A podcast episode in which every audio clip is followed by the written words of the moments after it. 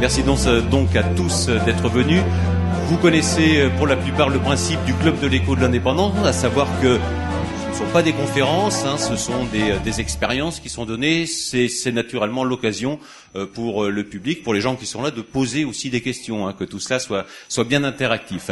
Martial, euh, bah, j'en profite pour te donner la parole et pour euh, que tu nous rappelles un peu, ou que tu nous donnes les trois parties de cette soirée qu'on va essayer de, tenir en une heure et quart, une heure vingt. Alors Stéphane, on a essayé de définir trois thèmes pour cette soirée. Euh, tout d'abord, ça commence par en général l'économie numérique, la bonne idée. C'est ce qu'on voit depuis euh, euh, c'est ce qui se, la bonne idée à, à la start-up. C'est le, le, modèle que qu'on va essayer de, de, mettre un petit peu en avant. Euh, quelques bonnes, quelques exemples sur le département. Et euh, quel modèle ou processus de développement pour ce genre, euh, pour passer de l'idée à la start-up et euh, que ce soit au niveau de l'accompagnement juridique, technique, et, et, surtout comment réunir les, les compétences autour d'un projet.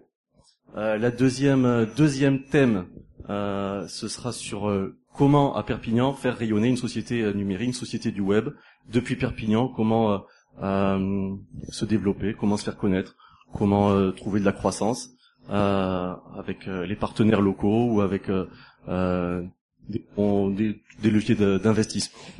Et ensuite, la troisième intervention va s'orienter vers cyber cybersécurité. comment aujourd'hui, avec les flux euh, la data, données, le e-commerce, comment dans tout ce dans tout ce, ce, milieu, cette galaxie Internet, comment réussir à se protéger les données.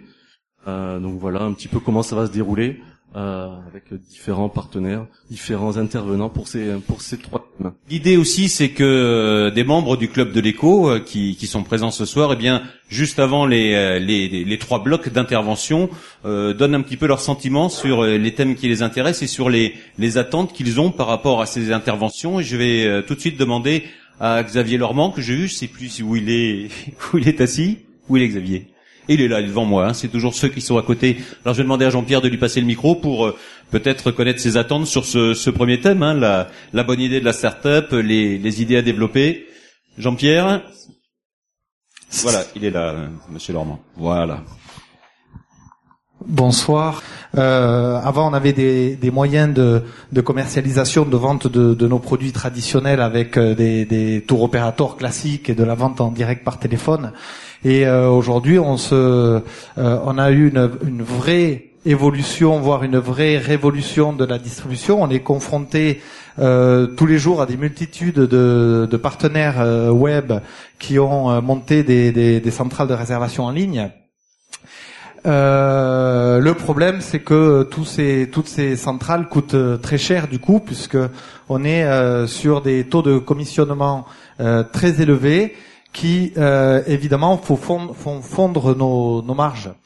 Euh, donc l'enjeu euh, pour Roussi Hotel euh, depuis 3-4 ans, ça a été de monter notre propre centrale de réservation en ligne avec des partenaires, des agences de, communication qui nous suivent en web marketing notamment, mais également en interne, avec des collaborateurs qui sont très spécialisé sur le web puisque maintenant j'ai trois personnes dédiées en interne euh, à la commercialisation euh, sur Internet.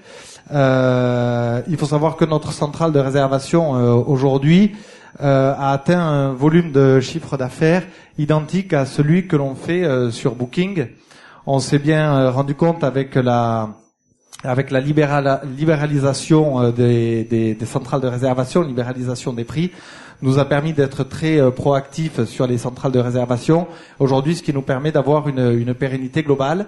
Et euh, je crois que le dernier thème sur la sécurisation également des, des paiements est un thème important parce qu'on se rend compte que euh, malgré tout, on a beaucoup de confirmations de, de ventes euh, qui sont euh, suivies d'échecs. parce que on n'a pas les garanties bancaires nécessaires, on a Euh, voilà. Donc euh, aujourd'hui, un enjeu déterminant dans le dans le e-tourisme euh, pour développer notre activité, mais surtout pour préserver nos marges et avoir complètement la, maîtrise de la vente de nos produits. Merci Xavier, c'était très complet en tout cas, hein, ça regroupait un peu les thématiques de la soirée. J'aimerais maintenant demander à Madame Carole Pagès de Cyrus Conseil, ce qu'elle attend peut-être, est là-bas, hein, elle est toute, tout au fond. Jean-Pierre Delors, notre microman. Oui, merci. Bonsoir. Bonsoir à, toutes et à tous. Un des piliers fondateurs de ce club économique, c'était de mettre en avant euh, ces belles réussites. Donc je trouve que ce soir, c'est l'occasion de d'entendre ces chefs d'entreprise nous parler de, de leur réussite. Euh, J'attends également de, une meilleure connaissance eh ben, de tout ce qui est bien sûr visibilité Internet et, et sécurité des données, qui est essentiel aujourd'hui pour un chef d'entreprise euh, comme l'est aujourd'hui toutes les matières annexes comme la comptabilité, euh, euh, les financements, tout ce qui peut être la vie d'un chef d'entreprise. Et puis également, ben, le premier thème de, la soirée, c'est de dire qu'aujourd'hui, un chef d'entreprise, et, nous au quotidien, on le voit en tant que consultant patrimonial, quand on rencontre des nouveaux clients chefs d'entreprise, notre premier rôle, et il se fait de manière naturelle, c'est essayer de l'accompagner dans la constitution d'une équipe, une équipe de conseil autour de lui, euh, qui va être source de sérénité pour lui parce qu'il va pouvoir se consacrer à, son cœur de métier. Et donc c'est de lui présenter euh, expert comptable, avocat droit d'affaires, euh, en brevet, et puis surtout le nerf de la guerre. nous sommes au contact dans notre métier également d'institutionnels qui sont liés au type capital développement. Et donc ça peut être aussi la mise en contact entre nos clients chefs d'entreprise et ces institutionnels en capital développement pour le financement. Et ben, Martial, je crois qu'on va tout, tout de suite appeler nos deux premiers intervenants. Emmanuel Stern et Eric Royer. Alors Emmanuel Stern qui, euh, qui a représenté l'application euh, Wine Advisor, dont les deux fondateurs euh, n'ont pas pu être présents ce soir. ils sont partis aux États-Unis pour une levée de fonds, c'est quand même une bonne excuse. Paraît-il, paraît-il. on est en plein dans le domaine. Bon, enfin, en tout cas, voilà. On saura jamais. Et Eric Royer, de qui, société Nematis et qui vient aussi nous présenter un petit peu le, retour d'expérience du, euh, du Startup Weekend et de 54 heures pour créer sa, sa startup qui a eu la Perpignan printemps. Euh, je vais commencer à t'introduire, enfin, à, t'introduire parce qu'en fait, euh, Wine Advisor, qui a été prix spécial du jury du prix Alfred Sauvy, euh, sponsorisé par le Crédit Agricole ici présent, euh, l'année dernière, n'a pas pu être présent effectivement, ils m'ont demandé euh, de, de les relever au pied levé. Euh, donc Wine Advisor a gagné, enfin a été prix spécial du jury du prix Alfred Sauvy l'année dernière. Le prix Alfred Sauvy est une initiative très importante pour le département et notamment pour l'économie numérique. Euh, je vois Jean-Yves Negla Navista qui l'a gagné en 2000 quelque chose. Et et, et, je pense que dans, dans le monde numérique, dans la structuration numérique, que ce soit les ICA Talent dont vous parlerez après, que ce soit le Startup Weekend euh, d'Éric Royer ou que ce soit le prix Alfred Sauvy, c'est des éléments forts de, de la structuration. Alors revenons sur euh, Wine Advisor. Et je vais vous donc Wine Advisor, c'est une, une, application euh, iPhone et maintenant Android qui permet de reconnaître les étiquettes de vin. Euh, donc c'est quelque chose qui existe déjà mais euh, l'équipe française de Perpignan qui a, monté ça a fait quelque chose de différenciant avec une base de données qui est unique, qui est une base de données très importante, et avec une méthodologie de travail qui est euh, d'abord de créer une communauté, c'est-à-dire que ils veulent être le TripAdvisor du vin pour que les gens donnent des avis, mais ils veulent être également une communauté où on peut, avec un radar, voir les gens qui ont l'application autour de soi. On peut suivre le, type de vin que les gens boivent, euh, que vos amis boivent, et donc c'est quelque chose de très puissant au niveau communautaire. Et aujourd'hui, les applications communautaires, c'est très important. Donc euh, ils ont commencé, euh, je dirais, dans, dans, dans, leur petit bureau à développer l'application. Ils ont investi de leur poche euh, à peu près 150 000 euros. Ensuite, euh, ils ont gagné le prix spécial du jury du, du prix Alfred Sauvy l'année dernière. Ils ont présenté leur application à Paris, au Shangri-La, au Wine Business Club au Shangri-La. Là, ils ont trouvé des investisseurs. Euh, ils ont créé un tour de table dans lequel je suis et ils ont levé 150 euh, 000 euros de ce qu'on appelle le love money. C'est-à-dire, c'est des gens qui sont prêts à tout perdre, en fait, le love money. C'est ce qu'on appelle aussi les business angels ou Business angels, c'est ceux qui réfléchissent un peu plus. Après. Ah, d'accord. qui mettent plus de temps avant de vraiment les gens qui, qui, qui parient sur des jeux, sur une équipe plutôt que sur un business plan avec euh, non mais ce qui est intéressant c'est qu'avec avec ces 50 000 euros qu'ils avaient mis et les 150 000 euros de Love Money, ils ont levé auprès de BPI France avec différents euh, systèmes. Et BPI France est très actif pour les entrepreneurs. Ils ont levé quasiment 300 000 euros. Et donc aujourd'hui, ils ont, ils ont, euh, bon, ils ont déjà euh, brûlé pas mal d'argent, mais ils ont un pactole de pour voir venir sur une, sur une année. Ils sont en train de voir pour lever davantage d'argent, mais ils ont déjà 100 000 téléchargements. Et ce qui est intéressant dans la nouvelle économie, c'est que ils ont levé 700 000 euh, francs, euros. Ils ont 100 000 euh, followers et 100 000 personnes qui ont l'application et qui utilisent l'application fréquemment. Ils ont une technologie qui est absolument dingue et ils ont un chiffre d'affaires de zéro. Donc, euh, il faut qu'on arrive, nous euh, investisseurs et nous euh, dans, dans, cette idée, se dire bon bah euh, cette entreprise n'a pas encore trouvé son modèle et elle va le trouver, elle va trouver son modèle. Et ce que je veux vous dire, c'est que euh, bah, le, les Catalans, le Startup Weekend et le prix Alfred Sauvy sont là pour ça. Alors je vais faire une petite annonce avant de passer la parole à Eric Royer. Le prix Alfred Sauvy 2015 a désigné cinq finalistes les cinq finalistes euh, du prix Alfred Sauvy 2015, euh, que je citerai après parce que je j'ai pas les noms dans la tête, mais euh, défendront leur dossier devant un grand oral qui aura lieu à l'université de Perpignan le 1er décembre. Et ensuite, les deux ou trois personnes retenues seront participeront à l'ultime finale pour gagner le prix Alfred Sauvy doté de 10 000 euros qui sera remis dans l'amphi du Crédit Agricole le 10 décembre. Est-ce que dans ces cinq finalistes, on a des, des entreprises du numérique justement, Emmanuel? C'est une colle. Euh, alors, non mais c'est pas grave. si si si, je vais vous dire, je vais dire, j'ai fait une photo pour euh, pour les avoir. Alors oui, enfin c'est quelque chose, euh, c'est intéressant. Il y a euh, une société qui s'appelle Bonnetag, qui est fait par un par un chirurgien orthopédiste qui euh, a détourné la technologie RFID des implants pour faire du, de la traçabilité des implants de hanches et de genoux et pour permettre aux, médecins de retrouver des, pièces détachées avant d'opérer. Parce que souvent, ils ouvrent, ils, voient ce que comme, comme implant, ils referment, ils commandent l'implant et ils rouvrent une deuxième fois. Donc voilà, c'est la technologie RFID qui a été détournée pour cette application-là. C'est une société du département. Euh, il y a Novaform, qui est une personne qui a fait une plateforme de formation en ligne pour les métiers d'aide à la personne. Aujourd'hui, l'aide à la personne est un métier qui, a une croissance incroyable, et donc euh, les gens ont besoin de se former. Donc euh, Novaform est une plateforme qui fait ça. Il y a Square Golab, qui est un Fab Lab, qui a gagné le prix coup de pouce avant-hier à Montpellier, qui est un, Fab Lab qui permet aux, gens qui veulent faire des prototypes en 3D sur des imprimantes numériques 3D de, de développer leurs euh, leurs produits. Et il y a TechNegos, euh, qui n'est pas du, du numérique. D'accord. Euh, euh, juste avant de passer à, à Eric Royer, une question quand même. Là, vous avez parlé tout à l'heure de, de 100 000 applis téléchargées, hein, ce qui concerne un advisor, et de zéro, zéro de chiffre d'affaires. Donc, à un moment, comment est-ce qu'on qu'on peut quand même gagner de l'argent? Comment est-ce qu'on peut dire avec une appli à succès, visiblement? C'est quoi? C'est la pub? C'est c'est des négociants en vain. Enfin, j'en sais rien. Enfin, je... bah, c'est c'est assez simple. Hein. Euh, enfin, c'est assez. L'appli est gratuite, je suppose, à euh, télécharger. L'appli est gratuite. Voilà. Euh, donc aujourd'hui, le maître mot, c'est la gratuité dans le numérique. Mmh.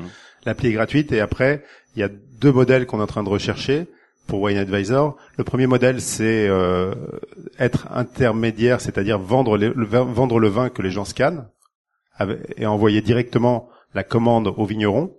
Donc en fait, prendre la marge que prennent tous les intermédiaires pour se partager la marge avec le vigneron et Wine Advisor. Et la deuxième euh, deuxième monétisation possible, c'est sur des vins plus rares, vendre le clic à des gens comme Millésima ou des, des marchands en ligne, sachant que euh, le business du vin c'est un milliard pour la cave au champ, c'est euh, 800 millions pour euh, Leclerc. Enfin, c'est des, des, montants très importants. Et donc cette partie-là est de plus en plus numérique, y compris chez Auchan ou chez Leclerc. D'accord, ben voilà, c'est on, on, voit les pistes en tout cas hein, pour euh, de faire une, une, application qui marche, une application rentable aussi, puisque tout le monde quand même doit, doit gagner sa vie, y compris euh, ceux qui donnent de la monnaie, je suppose. Est-ce qu'il y a des, des, questions sur cette partie euh, précise ou est-ce que c'était suffisamment clair, Martial? Euh, enfin, l'application est, Alors, elle est en test sur Android aujourd'hui. Je pense qu'elle va sortir dans avant la fin du mois de novembre sur Android. Ça permettra de, de doubler la population adressable euh, et on, on préviendra l'indépendant dès que ce sera sur Android. Alors nous allons euh, passer la parole à, à Eric Royer qui a été l'organisateur euh, de du premier Startup Weekend. Hein, C'était au mois de février dernier, hein, si je ne m'abuse, à, à, Perpignan et Pardon Mois de mars. Au mois de mars, voilà, hein, février-mars. C'était le premier Startup Weekend et je précise également que vous êtes euh, bah, le dirigeant de la société Nematis. Voilà. Alors, un petit mot sur la philosophie euh, du Startup Weekend? Alors, euh, moi, je suis pas l'organisateur du Startup Weekend. En réalité, c'est dans le cadre euh, de l'association PEPS, euh, Pôle d'expansion Perpignan Sud, dont je suis le, le président, donc qui gère, la, la, anime la zone d'activité au sud de Perpignan. Qu'on cherchait des idées un peu innovantes à, à mettre en place pour le territoire. Et ben, on a eu on a eu cette idée d'organiser un startup week-end. C'est vrai que euh, ça s'était jamais fait à Perpignan. Il faut savoir qu'à Toulouse ou à Montpellier, ils sont déjà à leur cinquième ou sixième startup week-end. Donc on était on était un peu en retard.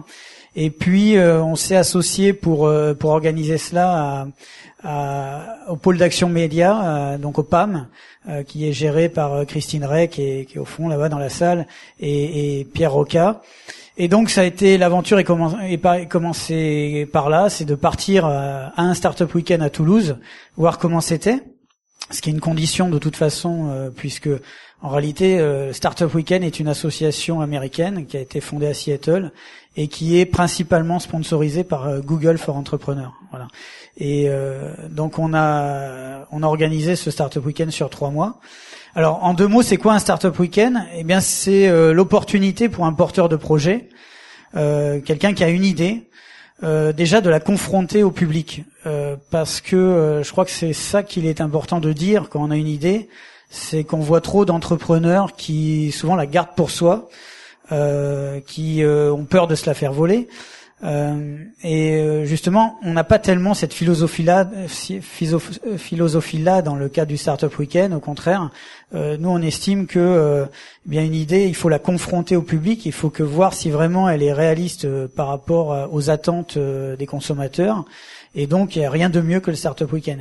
Et donc, le Startup Weekend commence le vendredi soir. Et déjà, chacun des personnes dans l'assistance qui va avoir une idée, qui a une idée, va pitcher son idée pendant 60 secondes chrono. Voilà. Et donc, euh, alors nous, on était 65 participants. Donc, je parle vraiment des participants, qui pas des organisateurs ni des coachs, dont on parlera après, qui euh, qui donc euh, étaient soit des porteurs de projets, soit des développeurs web, soit des designers, soit des business développeurs, etc. Donc, vraiment des profils très variés, voilà, qui viennent. Donc là, on a eu, euh, je pense, 25 euh, ou une trentaine de sur 65, c'était énorme, de, gens qui avaient qui venaient pitcher une idée. Et donc, euh, on vote pour les 10 meilleures idées. Et c'est autour de ces 10 meilleures idées qu'on va organiser des équipes qui vont travailler sur les projets retenus. Et donc, on va avoir 54 heures pour développer l'idée. alors, c'est très vaste en termes de business business plan. Euh, on travaille notamment avec des méthodes assez euh, innovantes comme le Lean Canvas. Je ne sais pas si vous avez entendu parler notamment des notions de Lean Startup et de Lean Canvas, qui sont des outils très performants, euh, bien plus performants certainement que les que les business plans traditionnels pour vraiment confronter son idée à la réalité de bah, du terrain. également donc avec des notions de MVP, minimum minimum valuable product. Et donc également bah, peut-être développer euh, un prototype de l'application ou de, de, la solution qu'on on prévoit, de euh, développer un site web, de faire une étude de marché, d'aller euh, donc euh, demander à un certain nombre de, de clients et de potentiels de voilà ce qu'ils en pensent. Hein. Et donc tout ça, grosso modo, on a jusqu'au samedi soir. Et le samedi soir, on doit à peu près avoir bouclé son projet, même si c'est très tard dans la nuit, parce que le dimanche matin, on va travailler sur le pitch, et donc on va devoir repitcher son projet, cette fois pendant 4 minutes, mais là devant un jury de d'experts, de euh, soit de start-upers qui ont réussi, D'ailleurs, il y avait, Emmanuel. Emmanuel faisait partie du jury de Business Angel également. Donc on avait un certain nombre de pointures comme euh, Olivier Torres qui est venu de MySAV, on avait euh, Laurent Gauze, euh, et puis j'oublie, il y avait Alice Guichet, de, Guichet de, mm. de Pierre il m'en manque un. Voilà. voilà. Et donc 4 minutes de pitch, 4 minutes sur scène, donc on était au, Palais des Congrès, et 4 minutes de questions-réponses. Voilà. Et au terme de, de ça, ben, le jury va voter pour le gagnant, enfin, pour les trois gagnants, mais le gagnant notamment va gagner environ pour 15 000 euros de, de lots divers et variés. Euh, et d'ailleurs, je dois euh, souligner qu'on a été particulièrement bien soutenu euh, pour cette première édition, puisque notamment le Conseil général on dit plus ça, on dit conseil euh, départemental. départemental. Euh, la communauté d'Aglo nous ont nous ont énormément soutenus, mais aussi euh, des entreprises, euh, la Villa du Flot en l'occurrence. évidemment, l'IDEM nous a soutenus. J'ai vu aussi il y a l'équipe des Déferlantes qui nous a soutenus dans ce projet. voilà. Qui sont parmi nous. 30 secondes chrono, ils nous ont donné leur accord. Donc voilà, c'était vraiment super. Et donc 15 000 euros, donc avec des prestations d'avocats, de comptables, etc. Euh, pour aider euh, le, gagnant à développer euh, son projet. Ce qui est intéressant de dire aussi, c'est pas que du virtuel. On est vraiment là pour modéliser. pour, on est un accélérateur, c'est-à-dire que tous ceux qui participent à ça, souvent qui réfléchissaient à leur projet depuis six mois, ils font, ils font 100 fois plus en 54 heures que ce qu'ils faisaient, ils avaient fait en six mois avant. Et ça pourquoi? Parce que aussi pendant tout le week-end, on est encadré par des coachs euh, vraiment tout le week-end. Donc il y a des coachs qui sont présents pendant tout le week-end et il y a des coachs aussi qui vont être présents, euh, qui vont être présents le samedi après-midi. Euh, par exemple, Julien Gauthier, Mathieu Trabé en tant que expert comptable était là de, de Active Conseil, etc. Et donc vont aider les porteurs de projets à recadrer leur, leur projet. voilà. Il faut m'arrêter si je parle trop. Hein. non, bah, question en fait et, qui est aussi valable pour pour Emmanuel. Donc si euh, je lis bien, le, le vainqueur euh, cette année a été une, une application nommée Flipr, F-L-I-P-R. Donc euh, ça consistait à connaître la qualité de l'eau de sa piscine sur son portable. Est-ce que depuis donc depuis le mois de mars, est-ce que vous avez suivi le développement de cette application? Est-ce que c'est tombé à l'eau si je puis dire? Est-ce que c'est Qu'est-ce qui se passe pour ce, ce jeune homme ou cette jeune femme alors, Non, alors euh, déjà le gagnant c'était pas Flipper. Ah, j'ai vu bah, côté dans Flipper qui était un super projet. Hein, c'était donc. Euh, c'était dans un des trois alors. Un objet connecté en forme de dauphin qu'on euh, met dans sa piscine et euh, donc il nous envoie un tas d'informations sur la qualité de l'eau de notre piscine en temps réel sur notre euh, smartphone. Voilà. voilà donc j'ai pas de piscine, mais toi tu. Il y en a une à la Villa du Flot. C'est compliqué à entretenir une piscine. Hein. voilà. alors eux, je pense qu'ils étaient en coup de cœur. Ils étaient. ouais, c'est vrai. Donc le gagnant, c'était Le gagnant, c'était OK Plaisir. D'accord. Voilà. Donc c'était, c'est vrai que c'était un sujet fédérateur. Ouais. Euh, on, est allé le pitcher aussi euh, au club Prestige à l'USAP. Euh, on a eu une belle. à l'applaudimat, c'était. C'est la création d'une application visant à comprendre les dessous du désir féminin, c'est ça. C'est ça. Hein, pour, être. Je, pouvais, je pouvais pas mieux résumer. Pour être bien clair. Voilà. voilà. Et donc, alors typiquement, euh, cette personne-là est continue. Elle a, elle a fait une V1 de, de son appli, euh, ça tourne. Euh, derrière, Flipper, je sais que il, continue à travailler dessus. Il y a un autre projet aussi qui était super sympa. C'était Car, Care, CareDog ou quelque chose comme ça. Voilà, Carebox. Mm. Et eux, ils avaient prévu de faire une trousse pharmacie pour les animaux. Euh, c'est quelqu'un qui était un peu issu du milieu vétérinaire et donc euh, voilà, il disait qu'en réalité, il y a quasiment 80% des, des, bobos de, de, ces animaux domestiques qu'on peut soigner nous-mêmes. On n'a pas besoin d'emmener euh, notre animal chez le vétérinaire. Et donc, il se proposait de faire la care box qui permettait de soigner son animal et avec des conseils, etc. dedans. Et ça, je pense savoir vers le jour parce que je les ai recroisés plusieurs fois et je pense savoir le jour bientôt. Dessus, hein. D'accord. Medel ce que, ce que je veux dire, c'est que ce genre d'événement, ça, ça allume la flamme des créateurs d'entreprises, ça allume la flamme des entrepreneurs. Et après, c'est en ouvrant son, son idée, c'est en en parlant, c'est en la confrontant que l'idée peut faire son chemin et que le créateur d'entreprise peut passer à l'action et créer son entreprise. Voilà, je vais juste rajouter ça. Alors, est-ce qu'il y a un deuxième rendez-vous du Startup Weekend, Eric?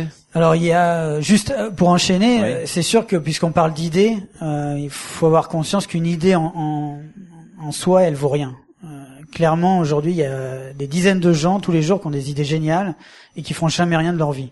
Donc, c'est euh, l'exécution de cette idée qui finalement qui apporte, si elle est innovante, qui apporte réellement l'innovation. Et, et c'est comme ça que, enfin, une idée doit être exécutée. C'est vrai que dans ce type de dans ce type de, de manifestation, on peut vraiment euh, mettre en route ce type d'exécution de l'idée. Voilà. Alors oui, en effet, il y aura une édition 2 du Startup Weekend. On est en train de, de préparer ça, euh, certainement autour du mois de mars, euh, mars début avril. On est en train de réfléchir à la date. Ça va être annoncé euh, prochainement. Vous pouvez aller sur euh, swperpi.com euh, et surtout nous suivre sur Facebook. Voilà, vous avez le, le, Facebook du Startup Weekend. On va commencer bientôt à communiquer dessus. Et on suivra ça bien sûr avec Martial dans l'indépendant. Martial, une question peut-être Peut-être pour Emmanuel, quand on vous a présenté l'idée de One Advisor, comment vous avez, euh, comment ça s'est passé la, la réflexion, la, comment vous avez de suite plongé dedans C'était quelque chose qui était évident pour vous de les accompagner, de les suivre? Bah, en fait, moi, dans, j'ai investi dans une vingtaine d'entreprises depuis une quinzaine d'années. J'ai perdu de l'argent dans 12 entreprises. j'ai tout perdu dans une douzaine. Et, et, en fait, je suis persuadé aujourd'hui que ce qui fait la différence, c'est la qualité des, des, des, porteurs de projets, c'est la qualité de, de l'exécution, et c'est cette qualité-là qui fait la différence. Et donc, clairement, c'était deux personnalités qui avaient un, un talent pour développer le projet, qui avaient un talent complémentaire aussi, parce que souvent les, les gens s'associent, ils ont fait la même école, ils ont le même âge, ils ont quasiment le même groupe de musique. Donc là, ils étaient un peu différents quand même. Ils avaient des, des complémentarités. Et, et, je pense que quand, quand il y a le début d'une initiative et quand il y a une équipe derrière, avec de l'accompagnement et puis c'est vrai avec des moyens, euh, je suis sûr qu'on y arrivera. Voilà. Donc euh, c'est surtout la personnalité des porteurs de projets qui, qui peut faire la différence. Merci Emmanuel, merci Eric. Est-ce qu'il y a des, des, précisions dans le public ou est-ce que tout était euh, très clair, ce que j'ai trouvé d'ailleurs? Donc je vais juste rappeler euh, le prix Alfred Sauvy. grand oral à l'université. Je fais ma, ma com. Le grand oral à l'université le 1er décembre. Donc c'est un grand oral public. Donc si vous voulez venir voir des porteurs de projets qui pitch, ça dure euh, une heure et demie et c'est à 17h le 1er décembre dans l'amphi 3 de l'université et euh, remise des prix dans l'amphi du Crédit Agricole Sud-Med, porte d'Espagne. Voilà, le 10 décembre. Ok, merci, c'est noté, Emmanuel, merci euh, Eric. Avant de passer à la deuxième partie, on est dans le tempo, on peut les applaudir. C'est une explication très très claire et, et, très intéressante. J'aimerais saluer quelques personnalités qui nous ont euh, rejoints ce soir. Pardon si j'en oublie. On va commencer, on n'est jamais mieux servi que par soi-même, par les représentants du groupe euh, Midi Libre, Journaux du Midi, à savoir Jean-Claude Poisa, le directeur général de notre régie, Midi Média, Jean-Pierre Guillermotte, le directeur de la promotion du groupe et promotion des marques et de la communication. Je vais saluer également le secrétaire général de la préfecture de Perpignan, Monsieur euh, Emmanuel Quéron, qui est avec nous. Euh, qui puis-je oublier Monsieur le consul d'Espagne, Monsieur Garnet Villas, que j'ai vu euh, tout à l'heure, qui nous rejoint très très souvent dans, dans ce club de l'écho. Et voilà, vous citera certains noms au fur et à mesure de, de cette soirée. On. Martial, on peut appeler les les trois intervenants sur cette partie Julien Gauthier, pour, euh, fondateur de Digidust. Cyril Sabatier, société Attraptant et qui est fondateur de, des e-catalans. Et Pierre, on va rajouter un siège puisqu'il y aura trois Eric Tandon, responsable marketing Midi Media. Voilà, donc Julien Gauthier, Cyril Sabatier, Eric Tindon. Alors par qui commençons-nous hein, des trois? Alors plus, on va peut-être rester sur le. On était un peu sur le côté local. On va faire la transition comme ça, hein, mais avec euh, Cyril Savatier, donc pour euh, bah, l'association des DI catalans. Euh, Cyril, déjà quelques mots pour nous dire ça marche euh, Ça marche. Voilà, c'est parfait. Pour nous dire un peu quel est l'esprit. Euh, bon, vous êtes aussi également, je le rappelle, le fondateur d'Attraptant. Mais là, on va parler des, des catalans puisqu'on est en plein dans le sujet. Quel est euh, l'esprit de cette association? On, va parler euh, de manière assez courte des catalans puisque les I-Catalans, c'est une, une, une, association qui a été créée il y a maintenant trois ans et demi, quatre ans, et qui en ce moment cherche un second souffle un peu en sommeil. Pour plusieurs euh, pour plusieurs raisons. D'abord parce que dans cette association, il y a beaucoup de gens qui sont sur le terrain du numérique et de la communication Et en ce moment, quand on est sur ce terrain-là, on n'a pas trop de temps à côté pour s'occuper euh, de cette typologie d'association. Deuxièmement, alors euh, c'est pas très, euh, c'est pas trop en rapport, mais j'ai subi une agression il y a six mois qui a fait que j'ai été, euh, j'ai fait la, j'ai fait la, j'ai fait la couve de l'indépendance à ce moment-là. moins de temps.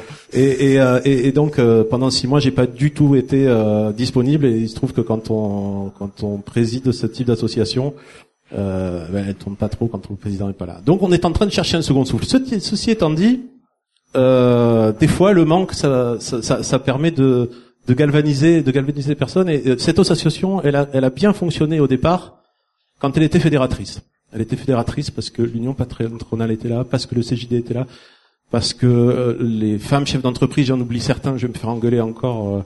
Euh, j'ai pas fait ma petite liste. Ceci étant dit, ces gens-là sont quand même demandeurs on s'aperçoit que quand on traite du sujet du numérique, il y a quand même un véritable besoin. Et, euh, donc je reçois aujourd'hui beaucoup de demandes pour relancer cette association et je pense que euh, dans les mois qui viennent, euh, elle va trouver un second souffle qui sera pertinent. Alors pour parler de votre actualité à vous, vous avez en tant qu'agence web décroché un très gros contrat national. Est-ce que c'est compliqué pour, pour pour juste donner l'exemple du local par rapport au national Est-ce que c'est plus compliqué quand on est à Perpignan, quand on est ailleurs? Oui, euh, il y a des problématiques organisationnelles que j'exprimerai dans un deuxième temps. Euh, quand on veut, quand on, quand on est sur Perpignan et qu'on veut euh, obtenir des marchés de ce type-là, la première chose qu'il faut avoir, c'est une bonne voiture, parce que c'est un peu le seul moyen aujourd'hui de se déplacer rapidement sur le territoire français. Deuxièmement, il faut être il faut se décomplexer professionnellement.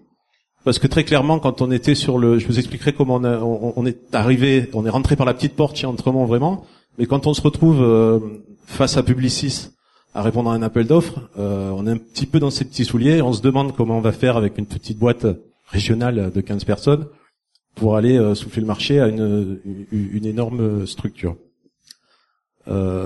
très simplement, pour, pour rayonner, pour aller chercher ce marché-là, la directrice marketing de ces mois est partie chez Entremont. Elle nous a commencé, elle, a commencé par nous donner quelques petits dossiers.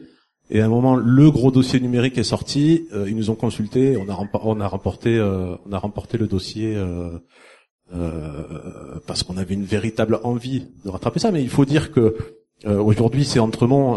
mais il y a 19 ans, Emmanuel Stern, dans une des 19 entreprises, une qui a marché, qui était One Direct, on travaillait déjà pour pour One Direct à l'époque de la communication, on va dire traditionnelle, c'était les balbutiements du web, et c'était une entreprise euh, qui, qui, euh, qui, visait le grand public au niveau national.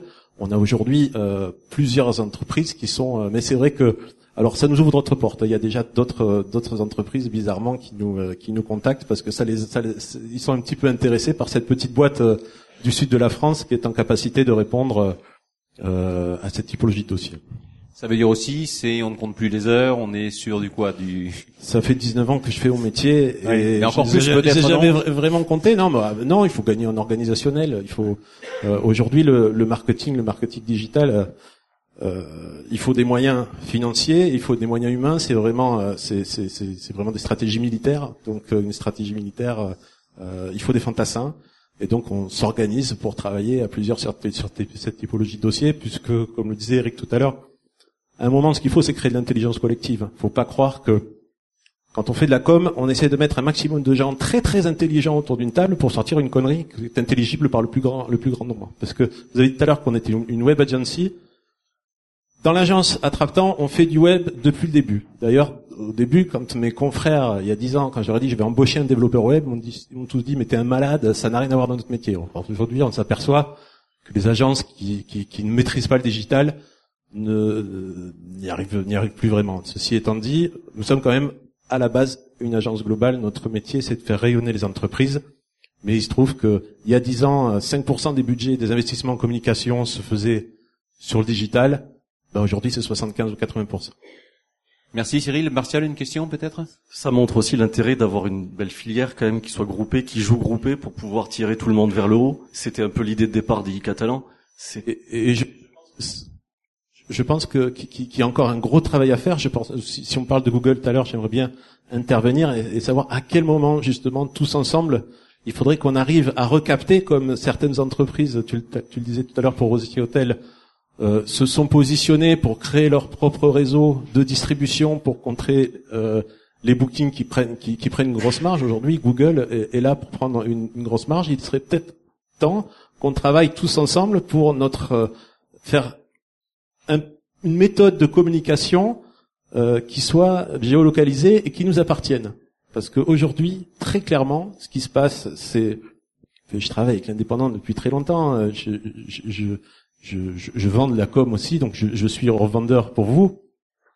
Chèques que j'envoie aujourd'hui à Google en Irlande, hors taxe, et sur lesquels ils ne payent pas euh, d'impôts, ça ferait frémir par rapport à ce que j'ai pu envoyer pour, pour l'économie locale à l'indépendant à l'époque où c'était le, le gros média local. C'est, il y a une véritable fuite. Et si on retravaille tous ensemble rapidement pour ça, si l'économie locale n'est pas capable de se refédérer pour créer un tissu de résonance qui lui appartient, eh bien on va continuer à enrichir des gens qui se dorent la pilule en Californie. Et qui ne payent pas d'impôts ici. ça. Très bien, merci Cyril en tout cas pour cette intervention. Hein. Vous avez le micro ouvert de toute façon, hein. ça peut, on peut avoir de l'interaction. On va passer maintenant à bah, l'expérience de, de Julien Gauthier qui euh, a fondé la société ICU et qui ensuite euh, s'est associé avec euh, Digidust, entreprise toulousaine dont vous êtes le directeur associé. Vous m'arrêtez si je me trompe. Non, c'est ça. Non, c'est ça. Donc j'ai bien appris ma leçon. Donc on, on doit dire quand même que bon, vous avez travaillé pour le ministère de la Défense, pour Disney, pour euh, Rendez-vous en terre inconnue de, de, France 2, pour la Marine nationale, pour le Stade Toulousain. Enfin bon, je m'arrête là parce que bon, la liste de vos clients est, est impressionnante. Qu'est-ce que vous pourriez ajouter à ce qui a été dit? Moi, j'aimerais vous poser pratiquement la première question. Là, je vois plein de clients nationaux euh, extrêmement prestigieux. On aimerait tous avoir cette carte de visite, mais pas énormément. De, alors, à part nos amis euh, des déferlantes, euh, je sais qu'ils travaillent avec vous, mais au niveau local, ça a l'air d'être plus compliqué finalement.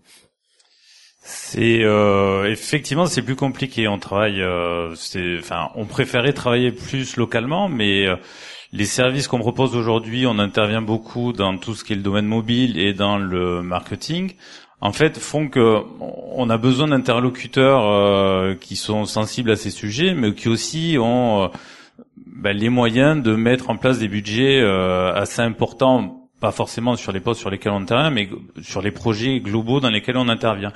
Et donc c'est vrai que c'est en général plus facile, paradoxalement, de se rendre à Paris, d'aller prendre des rendez-vous, d'aller rencontrer des entreprises ben, pour leur solliciter, pour les solliciter, leur proposer notre offre de service, que d'aller voir des entreprises locales euh, qui euh, pas forcément soit le budget, soit la stratégie de, de se diriger dans, dans ces secteurs-là en fait. Donc là, ça serait quoi la solution finalement? Pour être un peu plus euh, au niveau local, au niveau chiffre d'affaires, au niveau euh, avoir une part plus importante peut-être avec des entreprises de la région? Mais, je, je, enfin moi je suis convaincu par rapport à ce que tu disais Cyril que de toute façon le, les entreprises locales vont devoir accentuer le virage du numérique et être beaucoup plus présente euh, sur le web, sur le mobile, sur les médias sociaux. Et donc de, ce point-là, de toute façon, les sociétés locales vont devoir faire appel aussi euh, à des agences, peu, importe euh, le, dans lesquelles elles interviennent. Mais donc du coup, je pense que de toute façon, progressivement, on va être amené à beaucoup plus travailler localement. Enfin, nous, en tout cas, si on peut travailler localement, on préfère euh, toujours plus agréable que d'être à Paris. Alors j'ai vu aussi que bah, vous, vous euh, indiquiez que la concurrence euh, dans votre secteur d'activité est européenne et, aussi mondiale. Et vous parlez dans une interview de, du cas de l'Inde où on développe des applis pour un, dollar de l'heure. Est-ce qu'on peut résister à ça? Alors nous on y résiste, c'est-à-dire que euh, à la différence de beaucoup d'agences qui sont dans le développement mobile, tous nos salariés sont à Perpignan, donc on est on fait du made in Perpignan. On sous-traite pas, on offshore pas euh, au Maroc. Euh, en, Est-ce que c'est pas une tentation quand même de, pour réduire les coûts? Non, alors de, enfin, on peut l'avoir au moment où on paye l'URSSAF, euh, c'est des choses qui peuvent venir de temps en temps, mais tous les trois mois. Mais globalement, nous, ça fait partie réellement de l'ADN de la société, c'est-à-dire que euh, on revendique le fait euh, d'être installé à Perpignan, on revendique le fait d'avoir nos salariés à Perpignan, et justement, on le met en avant, c'est-à-dire qu'on explique à nos clients ben, quand vous travaillez avec nous, euh, vous connaissez le prénom de la personne qui va être en charge de votre dossier. Euh, vous pouvez lui parler tous les jours. Elle est disponible, elle est là, elle est à votre écoute. Et donc nous, on le met en avant.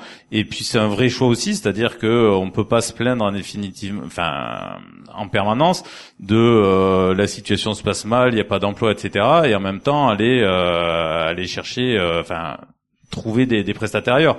Donc nous on a fait ce choix. Après c'est pas c'est pas un jugement de valeur euh, s'il y en a d'autres qui le font. Nous c'est notre stratégie se trouve là et, euh, et du coup euh, on continue on continue comme ça.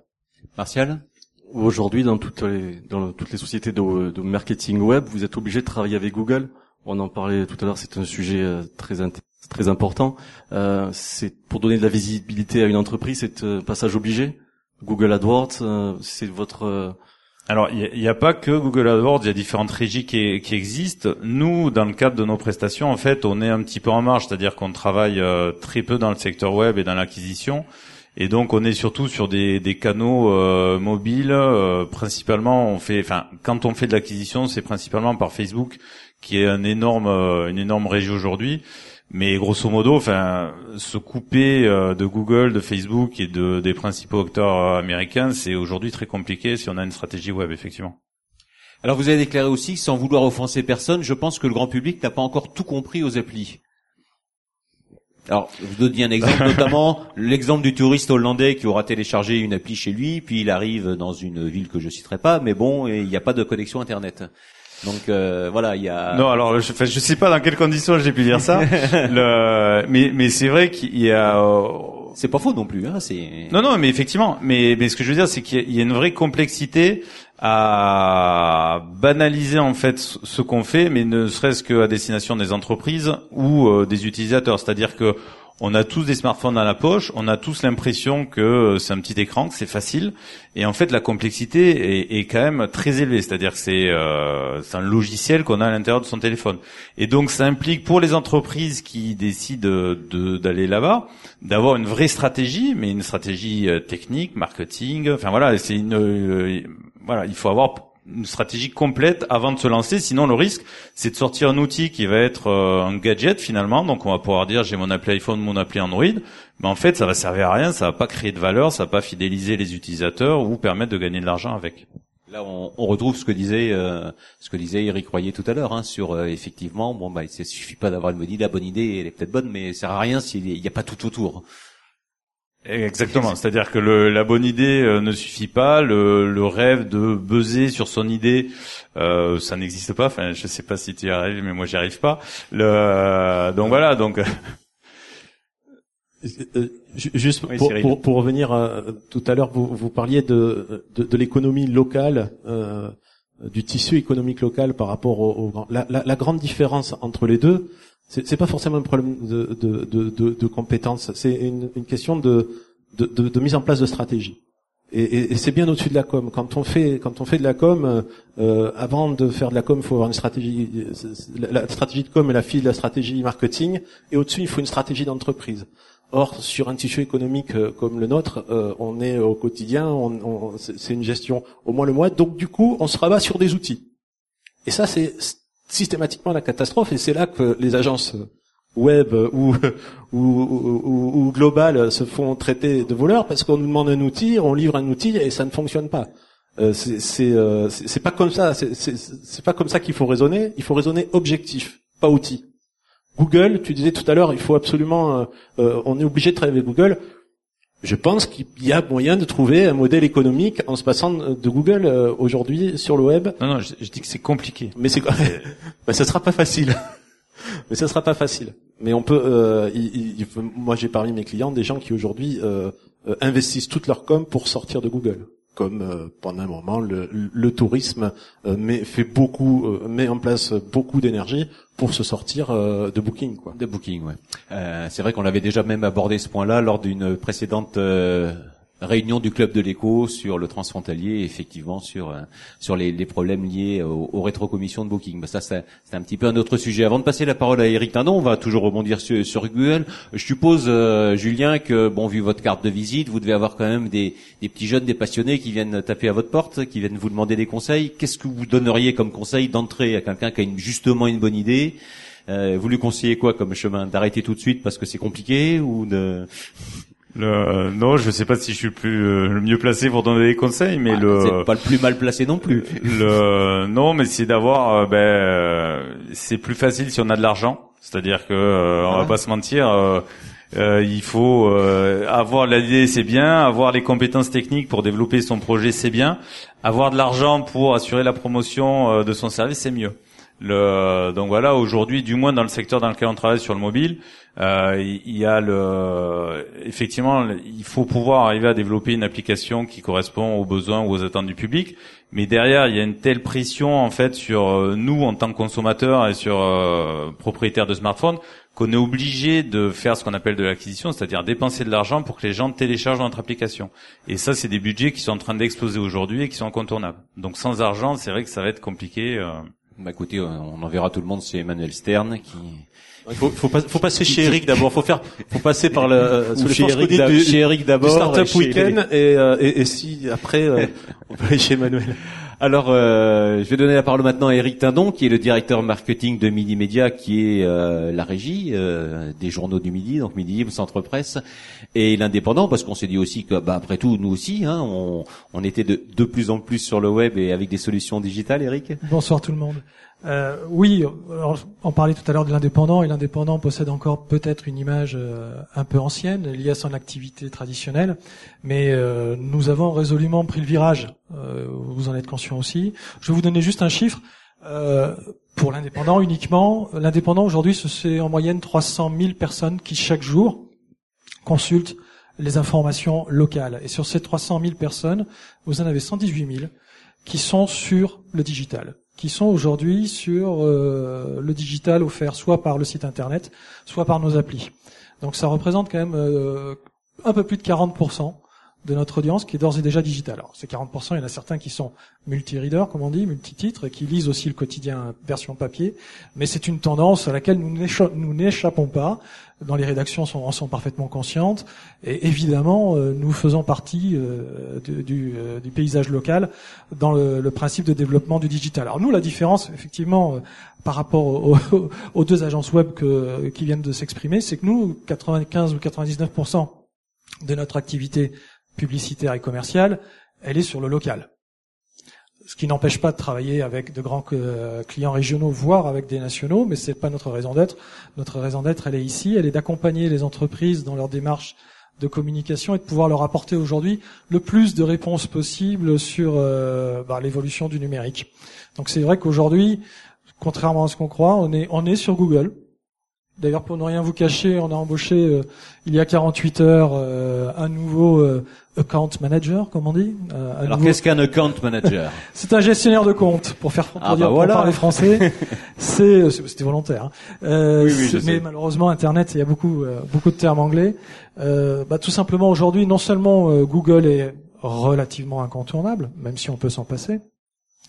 Euh, mais en plus, euh, il faut pour les entreprises qui veulent accompagner euh, leurs clients, il faut développer une technologie, il faut développer surtout une compétence qui est pas neutre du tout. donc, ce qui suppose, par exemple, pour une entreprise comme nous, d'avoir une équipe dédiée à Internet qui va être consacrée exclusivement à accompagner les clients dans leur gestion de leur compte Google. C'est une activité qui est de tous les jours, et voire presque de toutes les heures. Parce que pour euh, véritablement suivre aujourd'hui une activité sur euh, Google AdWords, c'est quelque chose qui nécessite euh, une attention permanente. Alors, est-ce qu'on peut rappeler juste rapidement quel est le principe de Google AdWords? Parce que bon, ça c'est des termes que nous nous connaissons, mais comment ça marche? Bah, Google AdWords, Comment ça marche? à Google AdWords, à la base, c'est un annuaire, ni plus ni moins. C'est un référencement historiquement naturel euh, qui euh, recensait toutes les entreprises dans leurs activités, quelles qu'elles soient. Donc aujourd'hui, euh, l'objectif de toute entreprise, quelle qu'elle soit, que ce soit pour du B2B ou pour du particulier, c'est de se faire connaître ou de se faire préférer.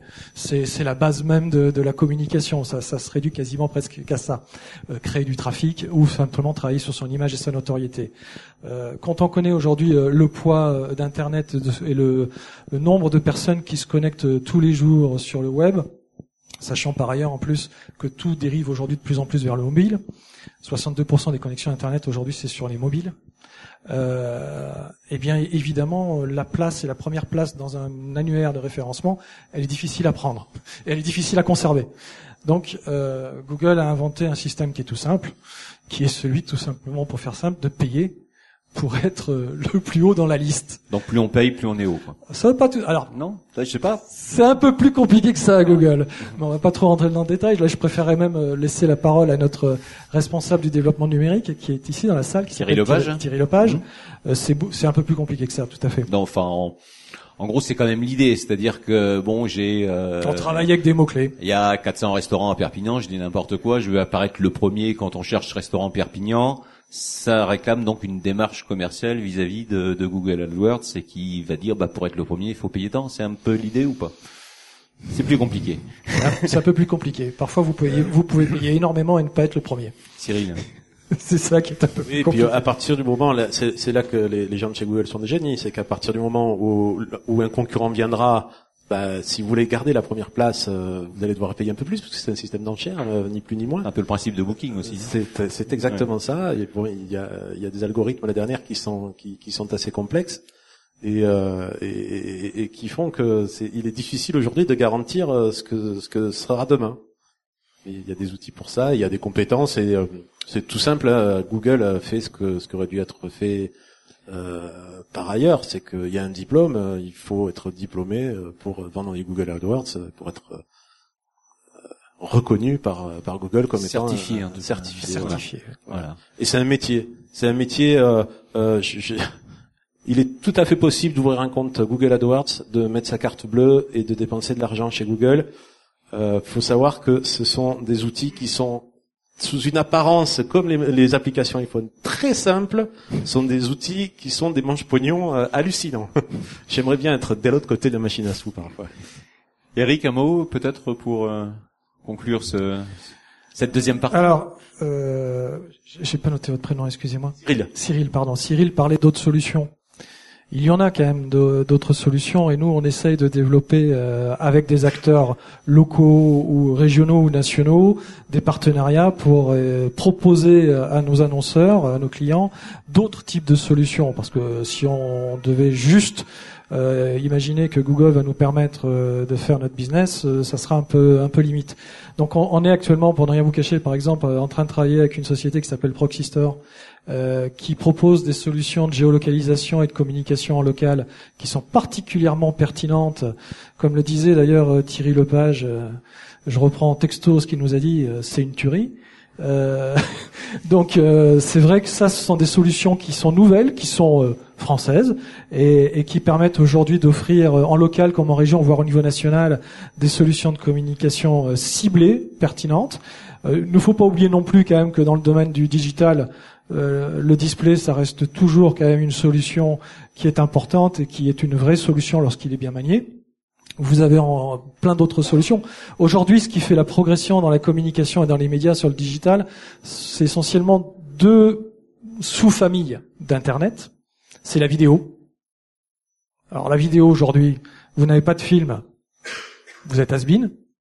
Et alors, c'est important. Et donc aujourd'hui, des agences de communication euh, ou comme nous aujourd'hui, on a des solutions non seulement de diffusion des vidéos sur nos sites, mais on a aussi des solutions de production.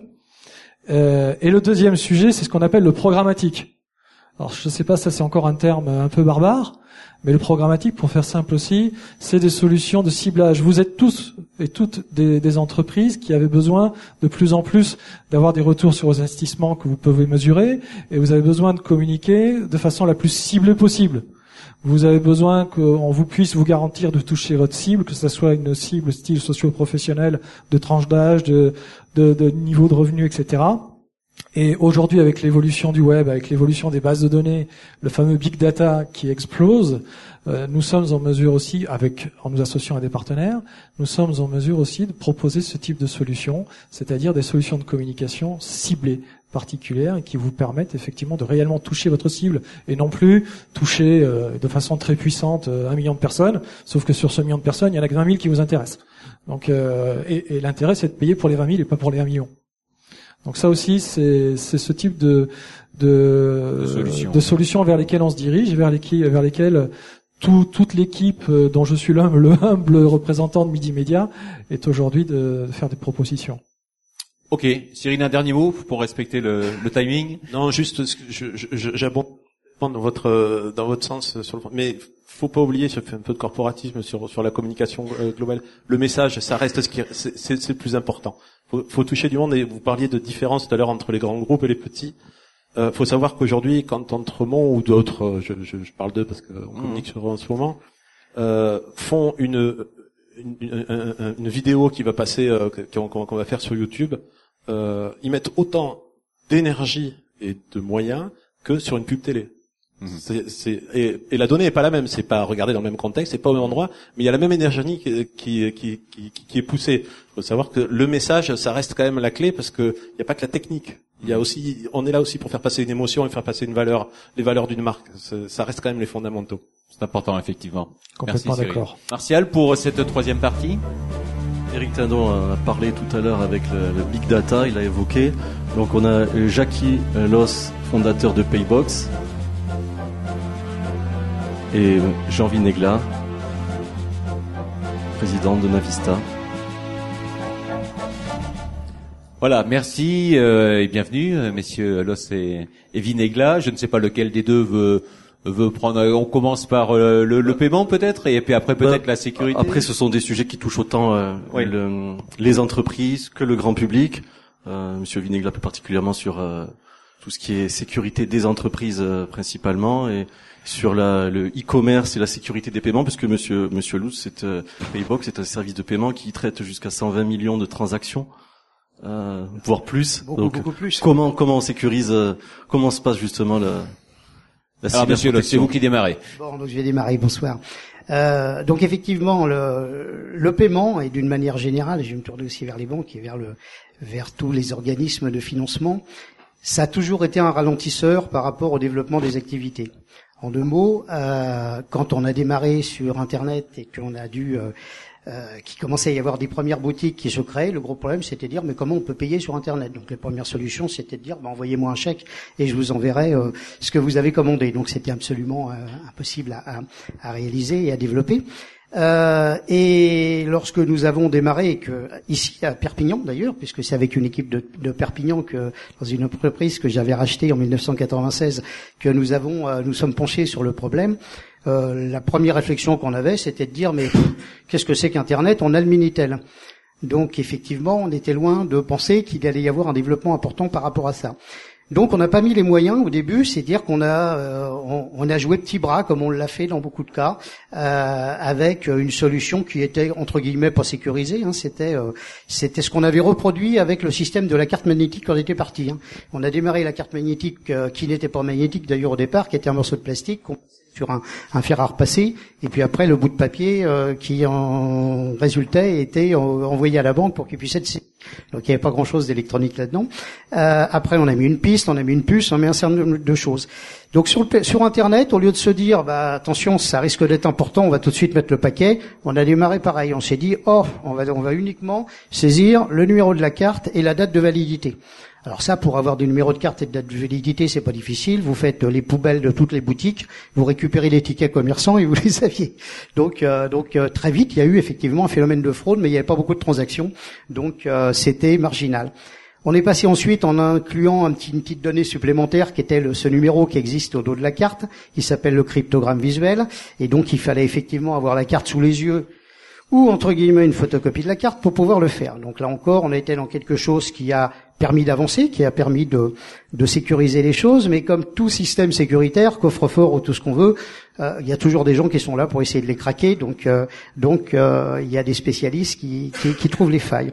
On a trouvé derrière une nouvelle, un nouveau système qui s'appelle 3D Secure, enfin sécurisé par Visa ou effectivement qui, qui, reprend par rapport à des technologies MMV, sans entrer dans les détails. C'est ce qui on fait travailler trois parties. donc en fait je faisais Paybox, on était opérateur de paiement. On se mettait entre la boutique et la banque pour pouvoir transformer une donnée qui était une donnée euh, d'échange simple vers une donnée qui était utilisable par le système bancaire qui permettait effectivement de, de, de, faire la réelle transaction et de transférer les fonds euh, du compte euh, bancaire du client vers le compte bancaire du commerçant. Euh, ce 3D Secure, lui, a apporté un avantage qui est aujourd'hui on va dire entre guillemets relativement satisfaisant en matière de en, matière de, garantie et d'une et en matière de sécurité, c'est-à-dire que euh, lorsque vous faites un achat, vous le voyez régulièrement, euh, si le commerçant euh, a, pris ce, ce, ce, ce, système et effectivement il est important de le prendre parce que ça offre une garantie, ça veut dire qu'au moment du paiement, l'opérateur tel que tel que le fait Paybox va se connecter à la banque et lui dire bah voilà est en train de, de vouloir payer euh, telle carte, euh, il faut le contacter pour savoir si c'est bien lui. Et là, à ce moment-là, la banque, effectivement, par le biais d'un SMS ou par le biais d'une petite calculette, va demander à la personne qui paye, est-ce que tu es bien en train de payer? Et puis, euh, donne-moi le code que je, que je t'ai envoyé par SMS. donc aujourd'hui, on en est là. Malgré tout, ça fonctionne relativement bien, mais vous avez raison, pas tout le monde l'utilise. Donc il y a encore des pays euh, puisque Internet euh, n'a pas de frontières, donc Internet euh, c'est quelque chose de, complètement mondial. Vous pouvez acheter où vous voulez les produits que vous voulez, entre guillemets. Dieu sait si il circule des tas de choses sur Internet. donc, donc par, par, rapport à ça, effectivement, il y a encore des phénomènes de fraude. mais j'aurais tendance à dire c'est aussi aux organismes euh, bancaires, aux organismes de paiement, euh, aux réseaux comme Visa, Mastercard et compagnie, de pouvoir se prémunir et de sortir des solutions. Euh, moi, je dis aujourd'hui, ce qui a été lancé, qui s'appelle 3D Secure, dont je parlais tout à l'heure, c'est quand même sorti en 2008. Bon, ça a mis un peu de temps à se développer, mais on l'a développé en 2008 et c'est sorti, on est quand même en 2015.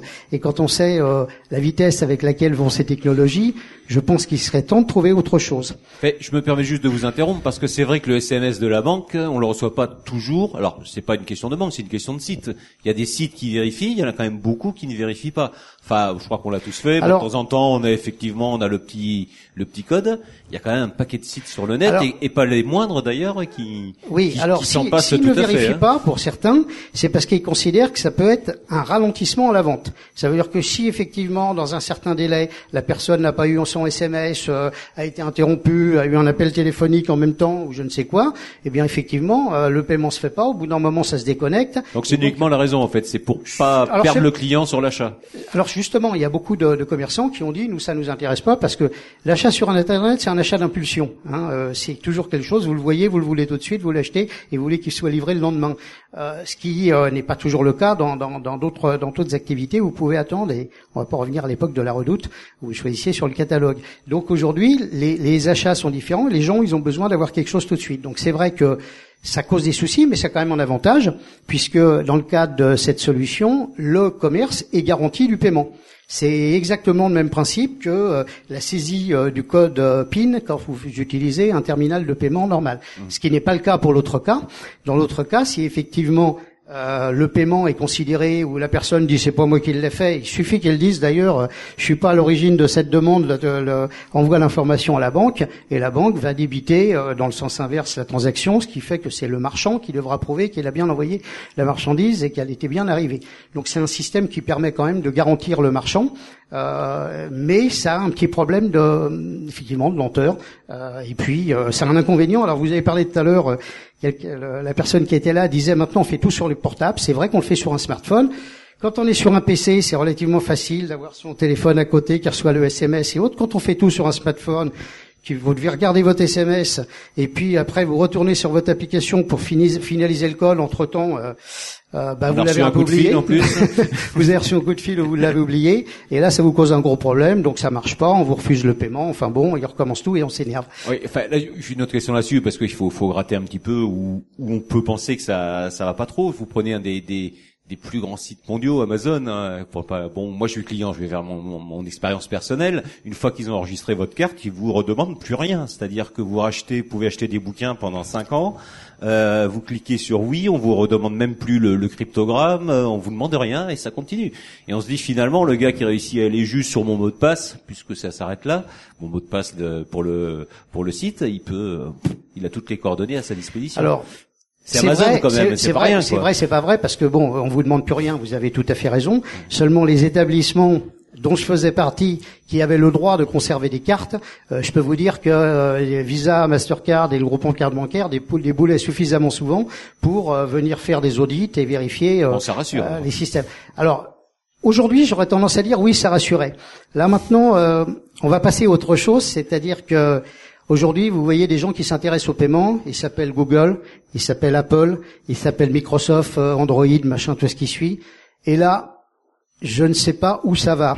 C'est-à-dire qu'en quelque sorte, maintenant, on va vous dire, oh là, mais vous occupez plus, euh, c'est votre, c'est votre portable, votre téléphone lui-même qui va dire, c'est bon, c'est bien moi, c'est, on valide la transaction, il n'y a rien à faire. Donc ça correspond à la, à, la réactivité que le client attend, que le commerçant attend pour, euh, pour boucler.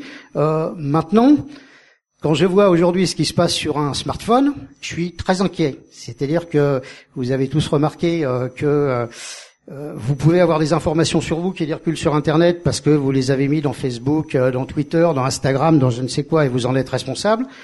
Il y a des fois des choses qui sortent, vous ne savez pas pourquoi. Moi, j'ai été étonné de plus, en plus que je vois euh, euh, les, informations qui sont reconnues dans les applications de smartphone d'une application vers l'autre, et vous dites mais il communique ce truc-là, ça va où?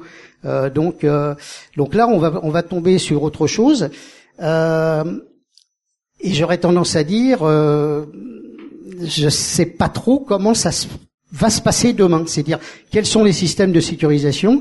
Vous avez parlé à juste titre des États-Unis. Tout ça se passe aux États-Unis. Enfin, euh, l'entreprise Paybox, je l'ai vendue il y a quelques années pour faire d'autres activités, il n'y a pas longtemps. Mais bon, euh, euh, aujourd'hui, l'entreprise a fortement grossi. Toujours, hein, Elle existe toujours. C'est-à-dire, je l'ai laissée avec 200 personnes. Il y en a 450 aujourd'hui.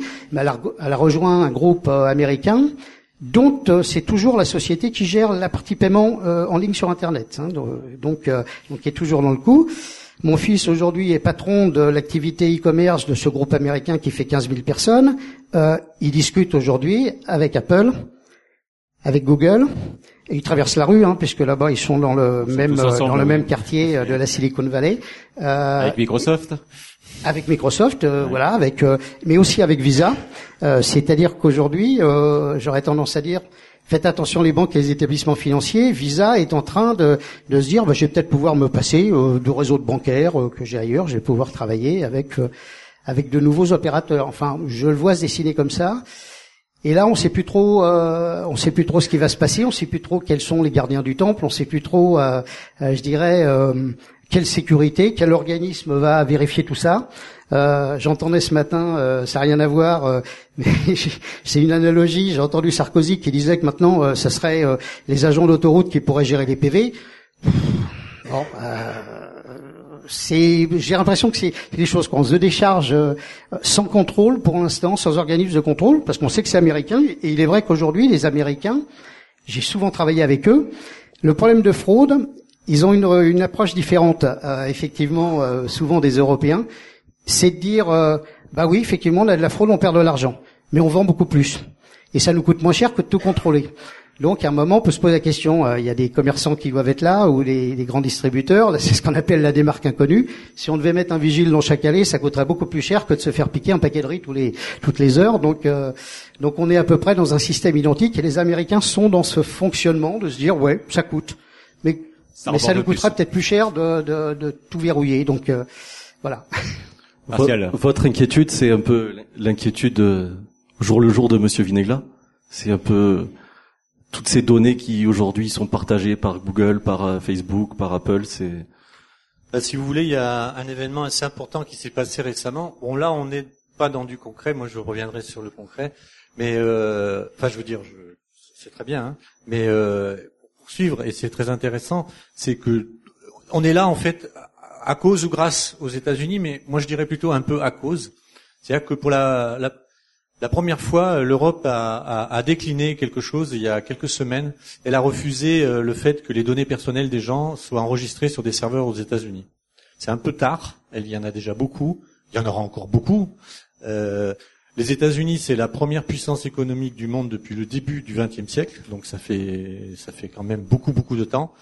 Et euh, c'est euh, un pays entreprise, on va dire, c'est-à-dire qu'effectivement ils réfléchissent toutes leurs lois par rapport euh, à l'économie. C'est la seule chose qui les intéresse. Et euh, ils ont, on n'a qu'à voir leur politique, par exemple par rapport au conflit. dès qu'ils ont eu du pétrole, ils sont partis parce qu'ils n'avaient plus besoin d'y être. Et effectivement, euh, tout ce qui se passe aujourd'hui, c'était prévu depuis 2000. C'est-à-dire que depuis les années 2000, euh, les États-Unis ont préparé la fin de leur industrie Donc tout ce qui s'est passé à Détroit, on a tous vu les images, cette ville déserte, mais il y en a, il y beaucoup comme ça. Et, euh, en fait, pourquoi? Parce qu'ils ont, c'est l'avènement de la nouvelle industrie qu'ils ont mis en place, qui est l'industrie du numérique. Et aujourd'hui, on a posé la question tout à l'heure, qu'est-ce qu'il faut qu'une start-up fasse pour qu'elle réussisse à vendre à Perpignan? Ben une chose très simple, faut qu'elle aille en Californie. Parce qu'aujourd'hui, on va acheter que des produits qui viennent de là-bas. Et moi, j'en suis aussi un, exemple euh, par rapport à ce que je fais. Et, donc, euh, ce, que, je voulais dire, c'est que on est vraiment quand même dans. Il y a la notion aujourd'hui qu'on appelle Gafa, c'est-à-dire c'est Google, euh, Amazon, Facebook, Apple, voilà, qui sont ceux qui gèrent l'économie mondiale. C'est-à-dire qu'ils ont, effectivement, c'est eux qui décident. C'est eux, par exemple, qui décident des noms de domaine, qui décident de tout ça. Alors que l'internet est une invention française, mais on, s'est laissé déposséder. Et le sursaut, il a lieu cette année. C'est-à-dire que ben on commence à parler, euh, pourquoi il n'y a pas de Facebook européen? On est tout à fait capable de le faire. Ils sont pas plus intelligents que nous, sauf qu'ils ont un pays derrière eux qui les pousse. Et nous non. Nous, notre pays, nous, il nous ralentit un petit peu, localement et nationalement. Voilà. Sinon, je, je profite d'être le dernier pour euh, pour dire deux trois petites choses euh, par rapport à ce qu'ont dit euh, Monsieur Stern et, et, et, Monsieur Sabatier par rapport aux applications euh, web et, et, mobile, effectivement, et, pour, pour revenir sur des choses concrètes par rapport à des gens sûrement qui ont des projets de e-commerce, etc. Moi, j'ai remarqué une chose, c'est que effectivement, ça coûte très cher et c'est pas dur à calculer. C'est-à-dire qu'une boutique sur Internet, ça coûte le même prix qu'une vraie boutique. Donc, si vous voulez avoir 400 mètres carrés sur les Champs-Élysées, vous allez avoir beaucoup de monde, vous allez faire beaucoup de chiffre d'affaires, mais il faut beaucoup d'argent. Si vous voulez avoir une petite boutique euh, à Collioure, bah, ça coûte beaucoup moins cher, mais vous allez avoir beaucoup moins de clients et donc beaucoup moins d'argent. C'est exactement, c'est à peu près les, les, les, mêmes volumes. Et par rapport à une chose qu'a dit euh, Monsieur Tindon euh, et Monsieur Gauthier par rapport à la mobilité. La mobilité, c'est vrai que c'est effrayant parce que parce qu'on l'a pas vu venir. Euh, ça concerne très peu de, il concerne beaucoup de gens jeunes, donc quelques-uns ici. Nous, moi, je suis déjà beaucoup trop vieux euh, pour pouvoir avoir l'usage que euh, euh, euh, les gens plus jeunes ont. J'ai un exemple autour de moi, c'est quelqu'un qui a qui, qui, vend des maillots de bain. Donc il est à Formentera, il vend des maillots de bain sur internet. Ça vaut le haut, le bas, c'est des maillots de femmes, ça vaut à peu près 55 euros. Et on, se connaît, donc ces chiffres, c'est qu'il vend 85%. Ça marche bien. Hein il en vend plusieurs dizaines par jour. C'est un tout petit truc. Il en 85% sont vendus à, à, partir d'un smartphone. Donc c'est assez étonnant quand même. C'est on est, même nous, on a une mauvaise vision, c'est-à-dire qu'on voit encore le PC, le machin, mais c'est fini tout ça, c'est terminé. Voilà, c'est fini. Et euh, euh c'est vraiment, faut être intelligent, pertinent. Euh, il faut euh, travailler sur l'impulsion, l'image, la vidéo, évidemment, c'est indispensable. Et aussi se dire que c'est un, un, gros investissement. C'est le même qu'on construise un, un magasin ou qu'on ouvre une boutique sur Internet. Maintenant, moi, bon, j'arrive un peu comme un jeu sur la soupe. Non, non, non, mais pas du tout, parce que là, on arrive sur la, la cybersécurité. Vous dites, euh, finalement, euh, bon, euh, la sécurité pour beaucoup de gens, c'est la même chez soi qu'au bureau, quoi. Finalement, il n'y a pas besoin de plus et il y a des drames quelquefois. Je vais revenir sur les Américains parce que la sécurité, c'est dramatique et c'est dramatique pour les entreprises de sécurité françaises qui existent quasiment pas. Moi, je suis un des seuls. Euh, vous avez tous entendu parler, le mot va vous dire quelque chose de l'ANSI, par exemple. Vous avez entendu l'ANSI. Voilà, l'ANSI, ça vous dit quelque chose. C'est l'Agence nationale de sécurité des systèmes d'information. C'est 450 personnes. C'est extrêmement performant, certainement les meilleurs du monde. Et euh, euh, il, certifie les entreprises. Et non, pardon, il certifie les produits. C'est-à-dire, nous, Navista, on a eu la chance après un mois, un an de travail et plus de 100 000 euros dépensés, de pouvoir faire certifier notre système. Mais tout le monde s'en fout. C'est-à-dire qu'en France, vous pouvez, si vous êtes certifié par l'ANSI, vous vendez pas un, un service ou, un produit de plus que si vous l'êtes pas. Et ici, euh, moi, je suis aussi, euh, je partage la vie sans aucune rancœur et sans, avec un peu de tristesse parce que on, essaie de faire travailler plein de gens, mais euh, localement, c'est terrible. Moi, j'ai jamais réussi à vendre un produit ni au privé, ni au public, au public zéro, au privé à quelques-uns, quelques rares euh, je peux les citer, c'est euh, la Sotranosa euh, et euh, Active Conseil, qu'on a parlé, dont on a parlé tout à l'heure. Quelqu'un a parlé de Mathieu Travet, voilà, qui qui ont un réseau de de de de, de, d'agences d'expertise, de cabinets d'expertise comptable. C'est très très difficile. C'est-à-dire que le problème, c'est qu'aujourd'hui, si vous achetez un, un firewall Cisco euh, ou euh, bon, je vais dire Cisco parce que tout le monde connaît le nom, et qui marche pas ou que vous êtes fait attaquer, ben le patron il va dire bah oui, ou le chef de service ou euh, le président de euh, quelque chose, il va dire bah ouais bah Cisco, voilà. Et si au lieu d'avoir un Cisco, vous avez acheté un Avista, ben, c'est vous qui vous faites engueuler. Parce qu'il va vous dire mais qu'est-ce que t'es allé acheter? Un firewall Perpignan quoi. Faut vraiment être complètement taré. Et moi quand j'entends ça, ça me fend le cœur. Parce que ça veut dire quoi? Ça veut dire quoi? Ça veut dire que nous, on a, on sait faire que euh, des saucisses et de la, de l'aïoli. C'est quand même un truc terrible. Moi, j'aime bien le tourisme. Personnellement, je préfère que ma fille, elle soit euh, agrégée de littérature ou euh, ou ou qu'elle soit, je sais pas, professeur ou qu'elle soit ingénieur. Il n'y a pas le tourisme, c'est bien, mais c'est quand même c'est quand même une économie qui est, qui est, qui est compliquée, qui, est, qui, produit que des emplois précaires, qui quand il se passe quelque chose, il y a qu'à voir la Tunisie ou voilà, c'est la catastrophe. Bon. Allons-y, faisons d'autres entreprises, quoi, ici, hein, parce que. Je vais abonder dans votre sens, parce que quelqu'un a dit, lorsqu'on est un client parisien, qu'on en est à Perpignan, ça surprend, car la plupart des entreprises sont là-bas on n'a pas le droit à l'erreur. Être à l'autre bout de la France, c'est limite suspect. Ah non, mais celui qui a, dit ça, il se reconnaît peut-être. C'est Julien Gauthier qui, était avec nous tout à l'heure, qui, vous rejoint finalement. Hein. Euh, c'est bon, voilà, il faut il faut prouver plus peut-être, c'est ça? Non, parce que c'est pas la peine. Euh, nous, on est certifié par l'ANSI, on a prouvé tout ce que vous voulez aux gens les plus euh, respectables dans le domaine. Mais à côté de ça, vous allez acheter un Fortinet ou un autre boîtier qui est pas qui est pas qui est pas certifié, etc. Qui bon, qui est pas mais il y a une marque dessus, quoi. C'est voilà, c'est c'est dans les têtes. Et ça, c'est les Américains qui ont fait ça, qui ont créé ça. Ils ont été très très forts. Et euh, excusez-moi, il y a quand même quand je suis arrivé en tant que Parisien, excusez-moi, en prenant une entreprise à Perpignan. Vous êtes comme moi, vous avez un nom catalan. Je suis tombé, euh, je suis tombé sur des gens euh, malgré tout qui avaient des complexes, qui avaient des complexes d'infériorité. Ils avaient un savoir-faire qui était que j'avais pas trouvé ailleurs mais euh, en matière de développement de produits, ils avaient fait la moitié du chemin. C'est-à-dire qu'il y avait une partie qui restait à réaliser. Je leur ai dit, mais pourquoi vous avez, pourquoi on développe pas ça? Ah oui, mais ça parce qu'il faut qu'on soit agréé par le groupement des cartes bancaires à Paris. Ben, je dis ouais, c'est normal. Et alors? Les Parisiens, c'est des cons. Euh, nous, on va pas nous reconnaître, alors que euh, effectivement, pour l'instant, on peut travailler comme ça. J'ai dit attendez les gars, pour l'instant, vous pouvez parce que on était euh, dans, la pampa et dans le Far West et donc il y avait rien de réglementé. Mais après, on avait intérêt, à, effectivement, à avoir toutes les certifications qu'il fallait.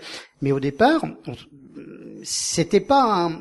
J'aurais tendance à dire que c'était pas un manque d'ambition, c'était le fait de se dire bon j'ai un commerce local, je travaille avec le Crédit Agricole de Perpignan, euh, et c'était très dur de leur faire passer le pas, et surtout de les faire monter à Paris. J'en ai même qui avaient peur de prendre l'avion, donc euh, ça va causer quelques soucis. Bon, je vais revenir à mon sujet. Qu'est-ce qu'on fait nous en deux mots? Parce que j'ai pas présenté Navista. Navista, c'est une, une, petite entreprise euh, de 20 personnes qui, est, qui existe depuis 2000, 2000 euh, et qui a eu la chance, euh, il y a bien longtemps, de gagner le prix Alfred Sauvy, ce qui nous a euh, fait beaucoup de bien. et on est, ça, ça, reste encore un, un des meilleurs un des meilleurs moments parce qu'en plus c'était à l'époque c'était un petit peu voilà on a, on a été reçu chez Maxime à Paris après on a fait la fête sur les Champs Élysées voilà c'est un peu différent mais c'était bien, c'est bien aussi Perpignan. Moi j'aime beaucoup. Hein. Comment ça a tourné, ça me plaît. En plus avec le truc de l'université, je pense que c'est le grand oral. Malheureusement, je je suis pas là. Euh, on a. Le gagnant est toujours à Paris. Le Shangri-La, oui, j'ai vu, je l'ai vu construire. C'est plus grand déjà. Mais euh, après, on, nous, on a, on a donc euh, mis en, on a mis au point un système euh, de, sécurisation de l'utilisation d'Internet. C'est-à-dire, euh, ça empêche, euh, ça empêche de rentrer sur les réseaux locaux, enfin sur les réseaux il y a les PC. Euh, ça empêche tout, ça protège les connexions entre plusieurs sites. Donc on peut échanger des données. Par exemple, Active Conseil, ils ont cinq sites maintenant, je crois. Donc ils échangent, ils ont un seul serveur. Tout ça, ça c'est parfaitement protégé. Et puis aujourd'hui, bah, il y a des, systèmes qui permettent de se connecter avec des Mac et des PC. Il y a bien sûr des systèmes pour Android, pour euh, pour iPhone. Et euh, on a la chance d'avoir deux grands contrats nationaux qui utilisent notre système. L'un, c'est avec euh, la Chambre des notaires de Paris, qui est une chambre interdépartementale des six départements parisiens. Donc il y a 400 études. Une étude à Paris, c'est un minimum 30 personnes. Donc ça, ça fait 12 ans que ça dure. Et euh, on est très content, c'est beaucoup. Et euh, on a eu la chance en 2007 d'avoir le contrat avec le Conseil national des barreaux, c'est-à-dire avec tous les avocats français. Donc si vous avez, si vous connaissez un avocat, eh bien il est équipé de Navista depuis 2007. Il y en a 500 dans les dom-toms. On est, on on on a on est intervenu partout. On a installé beaucoup nous-mêmes avec une de nos filiales qui fait ça. Et puis on en a 12 000 euh, en, France. Donc on a 12 500 euh, routeurs Navista installés qui créent un réseau euh, entre tout le monde euh, pour pouvoir partager des infos avec un système de chiffrement qui est donc certifié par l'ANSI. Et puis c'est un petit boîtier qui comprend plein de choses, donc ça filtre le web par exemple. Quand vous avez notre système, ben, vous faites comme vous voulez, mais vous pouvez très facilement ne pas avoir de porno, ne pas avoir de, de, de téléchargement illégal, euh, vous pouvez avoir des planches horaires, euh, des, des, plages horaires pour aller ou pas sur Facebook, etc. Et euh... là, je, je, vous interromps juste là-dessus. Là, euh, en ce qui concerne le, le réseau, euh, alors je crois que ça s'appelle exactement, hein, le réseau virtu privé virtuel euh, des, des, avocats.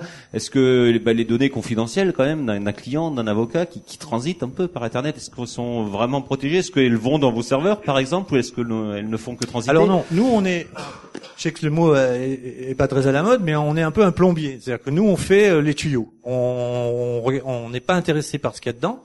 Euh, on n'a pas d'applicatif et on ne, on ne conserve pas de données. Et au contraire, on s'arrange pour avoir euh, le peu qu'on produit de données qui sont des clés de chiffrement, c'est très volatile de manière à ce qu'on puisse pas avoir de risque, euh, je dirais, de, de, se faire attaquer ou moi d'avoir, je sais pas, d'être euh, par coercition, de m'obliger à faire quelque chose. Donc, on, techniquement, on sait très bien faire ça aujourd'hui, de ne, de ne pas, de ne pas avoir de données qui permettraient de rentrer quelque part. Donc ça, ça c'est quelque chose de, de clair. L'idée, de Navista, c'est une idée euh, de nos concurrents sont les opérateurs. Donc tous nos clients viennent d'Orange, de CFR, etc. Parce que ce qu'on fait, c'est qu'on utilise n'importe quel système. C'est un peu euh, du Blablacar ou du ou du euh, Booking ou plutôt du, du Airbnb. C'est-à-dire que nous, on utilise n'importe quelle connexion.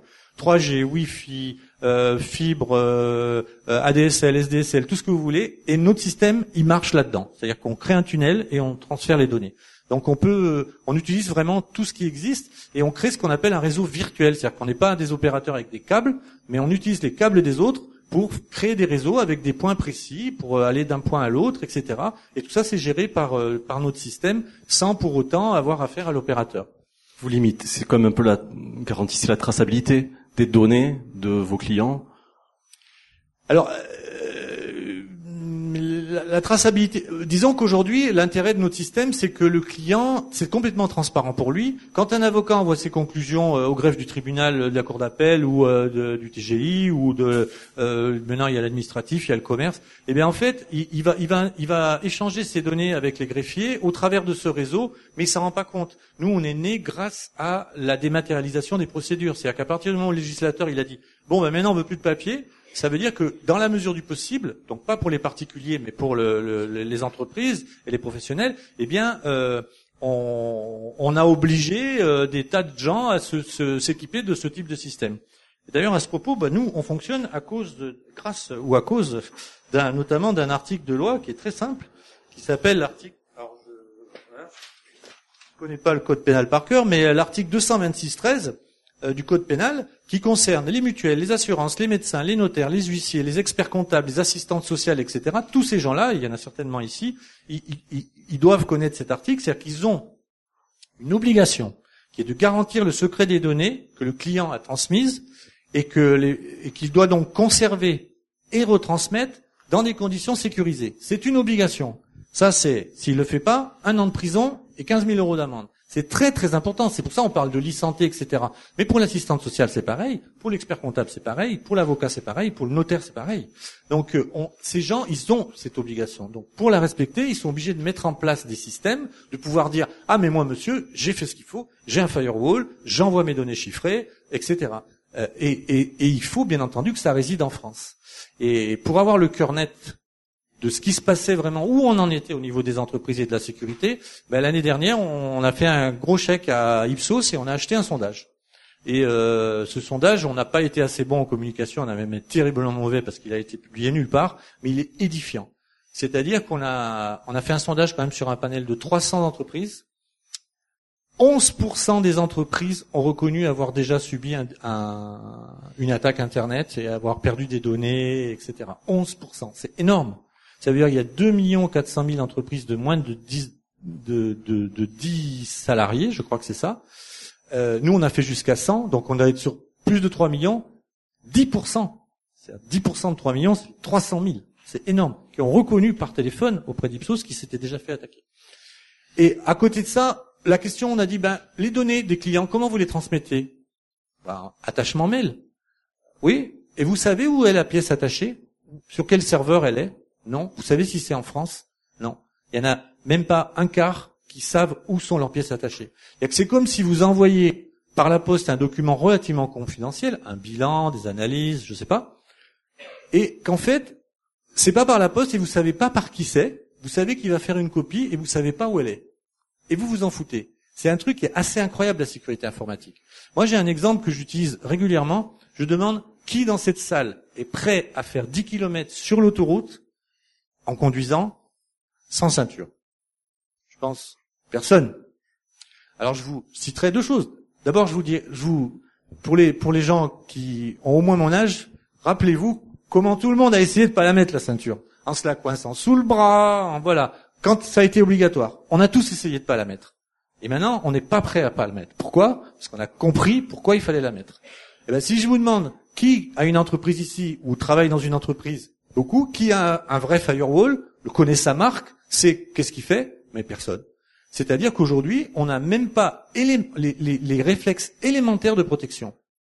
Qui sont les, les réflexes de... Alors, le plus important, c'est ce que je vais appeler l'hygiène de la sécurité informatique pour euh, être un peu moins sérieux, euh, le premier, premier des, la première des protections, c'est le mot de passe. Un mot de passe, c'est comme un sous-vêtement. Ça se montre pas en public, ça se prête pas, et on en change souvent. Donc ça, c'est hyper important, hyper important. Si vous faites ça, si vous vous, si vous vous disciplinez à changer tous les euh, tous les mois, non pas de sous-vêtements, mais de mot de passe, et à ne pas prendre ni la date de naissance de votre fille, ni le, le nom numéro du chien. machin, ni le nom du chien. Voilà. Avec plusieurs caractères. Comme on vous le demande en général. Maintenant, il commence à dire, bah, il faut au moins une majuscule, au moins un chiffre, au moins un machin. Mais ça, c'est très, très important. Parce que je, je peux vous dire que moi, j'ai une équipe qui sont des gens relativement aguerris, quand même, à la sécurité. Ben, franchement, pour rentrer quelque part, la plupart du temps, c'est admin, admin, et boum, je rentre. Voilà. Et ça, c'est une catastrophe. C'est comme les 4-0 euh, sur le téléphone ou 1, 2, 3, 4 chez Free, ou voilà, tout le monde le sait ça. Mais il y en a plein qui n'ont pas changé. Voilà. Ça c'est très très très important. Et euh, après, je dirais que c'est euh, un minimum le le, euh, euh, le, le chef d'entreprise, il doit se protéger parce que c'est lui qui est responsable, y compris un restaurateur qui donne le Wi-Fi. Maintenant, le législateur considère qu'il est co-contractant. Le gratuit n'existe pas. Donc, si vous avez le Wi-Fi gratuit, c'est que vous vous achetez à manger, ou un café, ou quoi que ce soit. Donc vous payez le Wi-Fi. Donc celui qui vous le donne, il est un opérateur. Donc il doit garder ce qu'on appelle les logs. C'est-à-dire qu'il doit garder les traces de qui a fait quoi. Quand? Parce que si quelqu'un, si ce gars est contrôlé, que quelqu'un a fait par exemple une transaction frauduleuse, ou a regardé des images euh, euh, euh qui, qui, sont pas normalement autorisées à être regardées, eh bien c'est, s'il n'est pas capable de désigner la personne, c'est lui qui est responsable. Et c'est lui qui va se retrouver au tribunal. Donc, euh, qui, en tant que chef d'entreprise, a envie de se retrouver au tribunal pour avoir regardé des images pédophiles ou pour avoir fait une transaction frauduleuse bancaire, sachant que tout le monde sait que c'est pas lui, mais quand même, c'est lui qui est là, parce que c'est le seul qui doit y être. Ça, c'est le filtrage du web. C'est une chose élémentaire à faire, élémentaire. L'anti-phishing. Le phishing, c'est l'hameçonnage. Ça veut dire quoi? C'est les faux messages qui vous disent ah ben PayPal, on a changé, faut que tu ailles changer ton mot de passe, etc. Vous en avez tous reçu. Ça, c'est facile à éliminer, c'est élémentaire. Je parlerai pas de l'antivirus de mail qui est aussi important, mais euh, qui est plus classique. On a, plus compris qu'il fallait le faire. On n'a pas compris parce qu'on sait ce que c'est les virus, parce que vous savez pas ce que c'est les virus. On a compris parce qu'on a compris ce que c'était le spam, parce que le spam c'est visible. Les antivirus, ils font tous plus ou moins anti-spam. Je recevais 10 pubs par jour pour le Viagra. Et puis tout d'un coup, j'en reçois plus parce que j'ai mis un spam. Donc la sécurité, on est tous tout bêtes parce que c'est comme mon histoire de voiture. Si on voit pas l'accident, eh ben on considère qu'il n'y a pas d'accident. Si moi je rentre euh, ce soir avec mon aile toute froissée de ma euh, voiture, eh ben euh, quelqu'un va me dire mais tiens qu'est-ce qui t'est arrivé? Alors que si je me fais voler des données dans mon entreprise, moi avocat ou moi même moi Navista, enfin je vais pas le prendre, me prendre comme exemple, je vais tout faire pour essayer que ça se sache jamais Et c'est bien ça le problème. Quand ils ont essayé de faire une loi, la première, le premier article, c'était l'obligation déclarative. Eh ben, c'est passé à la trappe. C'est passé à la trappe. Donc moi, je dirais, de, il faut se protéger, même si on pense qu'on n'en a pas besoin. Parce que les petites entreprises de une, deux, trois personnes, cent, mille, etc., tout le monde doit se protéger. À cause du big data. Pourquoi? Parce que avant, on a, on a de, on a de plus en plus de facilité à traiter du big data. Et le big data, c'est quoi? C'est des data qui viennent de plusieurs endroits. C'est-à-dire que vous avez un petit bout d'info qui vous paraît pas intéressant. Puis l'autre, il en a un autre bout, et un autre bout, et un autre bout. Et au bout de compte, tous ces bouts-là, mis bout à bout, eh ben, ils font une info intéressante. Une info qui va permettre à une société étrangère de se développer, de prendre un marché. C'est, et c'est comme ça que ça fonctionne. C'est pour ça que toutes nos données sont aux États-Unis. C'est pas parce qu'ils ont des disques durs moins chers ou que ça leur fait euh, plaisir d'avoir nos données. C'est parce qu'ils les utilisent. Et ils les utilisent pour nous vendre des choses. Voilà. Alors, un peu, effectivement, il y a l'histoire de l'Irlande où il n'y a pas d'impôts. C'est vrai que les Américains, ils sont assez souples sur les impôts des entreprises. Par contre, tous les Américains, si vous avez passeport américain, vous payez 30% d'impôts où que vous habitiez dans le monde. Et ça, c'est très bien, c'est assez sain. Mais c'est vrai que pour les entreprises, l'Amérique travaille pour ces entreprises. Donc elle va tout faire pour qu'elles payent moins d'impôts et pour qu'elles gagnent beaucoup d'argent dans tous les pays où elle peut le faire. Merci, Monsieur Vinegla. Je pense que c'était euh, très, très complet. Est-ce qu'il y a des questions? Oui. Euh, juste une question en tant que consommateur. Euh, on n'a pas parlé de la technologie, on a parlé de smartphone, on n'a pas parlé de la technologie NFC. Qu'en pensez-vous en termes de sécurité? Bah, je dirais c'est un système d'encryptage qui existe sous forme d'une puce qui va se trouver et qui va vous permettre effectivement de travailler sous une forme sans contact. Mais oui, ça fonctionne. C'est un système qui euh, qui permet d'encrypter des données, qui permet de les identifier. Euh, je dirais, euh, les banques font tout pour le développer. Je pense qu'effectivement, c'est intéressant aujourd'hui de travailler en sans contact parce que, enfin, pour le développer, c'est limité à des paiements. Euh, ça dépend des établissements, mais 20 euros, 50 euros, je sais plus. 25 euros, voilà, c'est ça. Mais effectivement, c'est très pratique pour le commerçant parce que vous faites, euh, euh, lorsque vous devez réaliser un paiement, bah, vous n'êtes pas obligé de mettre votre carte, euh, faire la saisie de votre code PIN et autres. Donc c'est une technologie qui fonctionne, bien sûr. C'est c'est c'est bien, c'est une avancée technologique. Mais avec le NFC, pour moi, il n'y a pas de risque. Enfin, il y a toujours des risques. Hein. Il y a toujours des gens qui pourront trouver le moyen de craquer, mais c'est toujours la, la, guerre perpétuelle. Hein, mais c'est la guerre perpétuelle. Mais je dirais, euh, bon, euh, tout, euh, tout système euh, que vous devez mettre pour vous protéger, bah, effectivement, il doit être là pour retarder l'intervention, pour faire en sorte que vous restiez pas longtemps si vous mettez une alarme chez vous. donc là, c'est pareil. à partir du moment où c'est compliqué de craquer un système, eh bien, il y a peu de gens qui, qui vont pouvoir le faire. Et puis ils vont peut-être pas s'intéresser à un porteur en particulier. Il vaut mieux mettre trois verrous que laisser la porte ouverte. Aujourd'hui, les attaques se font sur les centres serveurs qui ont des tas d'informations, de numéros de carte, que ce soit, vous avez parlé d'Amazon ou d'autres, et ceux-là sont, euh, euh, il y, a, y, a, des cyberattaques euh, importantes. Moi, j'en avais tous les jours, hein, des cyberattaques, mais énormes. Ça veut dire que dans une seconde, vous avez plusieurs milliers de tentatives d'infraction de, de, de, vos serveurs. Donc, effectivement, faut vous avez un ensemble de firewall. Euh, les gens peuvent percer la, première muraille, mais c'est pas pour autant qu'ils vont passer euh, sur la seconde, sur la troisième. Euh, les, données, s'il a une partie des données, tout le reste est, peut être mis ailleurs sur plusieurs endroits. Donc, donc voilà. moi, je dis chez Paybox, on avait 300 serveurs. Un numéro de carte n'existait jamais en entier sur un même centre. Enfin, il existait en entier le moment où il arrivait. Dès qu'on le mettait en stockage, il y avait une partie sur le centre 1, une sur le centre 2, une sur le centre 3. Donc il fallait déjà craquer 300 pour euh, pour reconstituer euh, l'information euh, entière. Il y avait déjà du boulot. Merci en tout cas, merci à tous. Hein. S'il n'y a pas d'autres questions, on a débordé un petit peu, mais c'était passionnant, hein, la, sécurité. Merci à Julien Gauthier, à Emmanuel Stern, à Jacques Loge, Jean Vinegla, Cyril Sabatier, Eric Royer, Eric Tindon. Et puis on pourra continuer bah, la discussion si vous avez d'autres questions autour d'un joli buffet préparé euh, par le traiteur euh, Didier Rousse. Merci à tous, merci d'être venus, bonne soirée et à bientôt pour un nouveau rendez-vous du club de l'écho de l'Indep. Bonsoir.